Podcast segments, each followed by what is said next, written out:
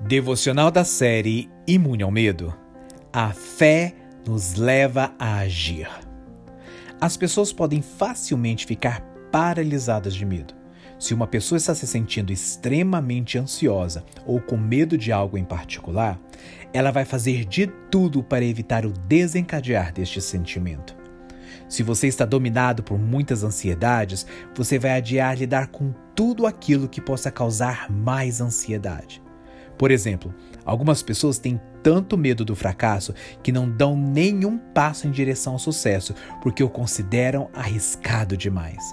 Mas o verdadeiro fracasso não seria perceber que, se nunca tentarem, perderão para sempre a chance de alcançarem o sucesso.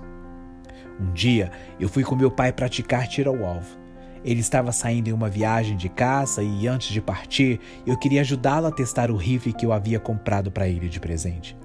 Examinamos o escopo que acabamos de anexar no rifle, miramos no alvo e disparamos, sabendo que provavelmente perderíamos o centro do alvo.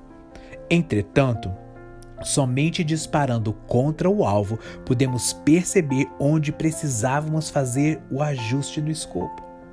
A gente somente conseguia fazer os devidos ajustes quando víamos o tanto que estávamos errando o alvo. Eu acho que isso é bem típico da vida, não é verdade? Geralmente aprendemos mais com os nossos erros do que com os nossos acertos.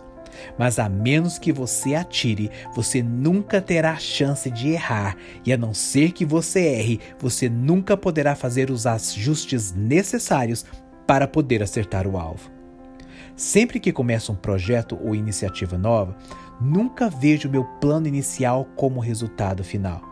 Eu mergulho nesse projeto sabendo que eu vou aprendendo à medida em que vou fazendo. Desta maneira, eu não vou ficar paralisado pelo medo de fracassar. Pelo contrário, pois estou esperando aprender o que não devo fazer, ou seja, com os meus erros.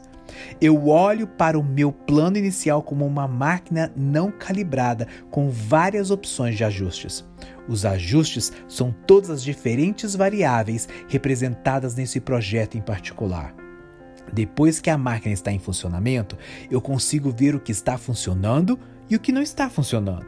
Sou diligente em obter suficiente feedback e, baseado nestes feedbacks, vou fazendo os devidos ajustes.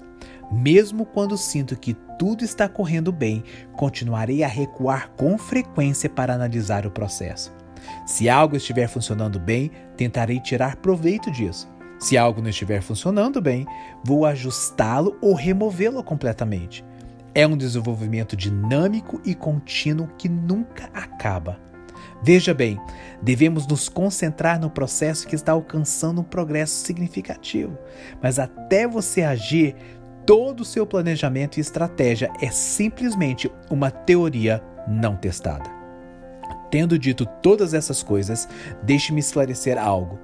Agir não é apenas uma questão de tentativa e erro. Na sua essência, é uma questão de fidelidade. O sucesso ocorre quando estratégias práticas são combinadas com fé e um bom caráter. Mesmo se houver mil coisas que você não pode fazer por um motivo ou outro, sempre haverá algo que você pode fazer. Pode parecer pequeno ou insignificante, mas os olhos de Deus estarão sempre em você. Ele estará observando para ver o que você fará com as oportunidades que ele lhe deu. E sua resposta determinará se ele confiará você com mais. Que Deus te abençoe. Se você foi ministrado e abençoado com esta palavra, compartilhe com um amigo ou parente. Eu sou Emerson Rocha da Cefam Brasil, Ministério do Evangelista Daniel Colenda, do fundador Reinhard Bonk. E eu compartilhei com você aqui uma devocional compilada do livro do evangelista Daniel Colenda titulado Viva antes que você morra. Para receber periodicamente nossas devocionais em áudio e vídeos do ministério, inscreva-se em nosso canal do YouTube e ative as notificações. O nome do canal é Cefam Brasil, Cristo para todas as nações.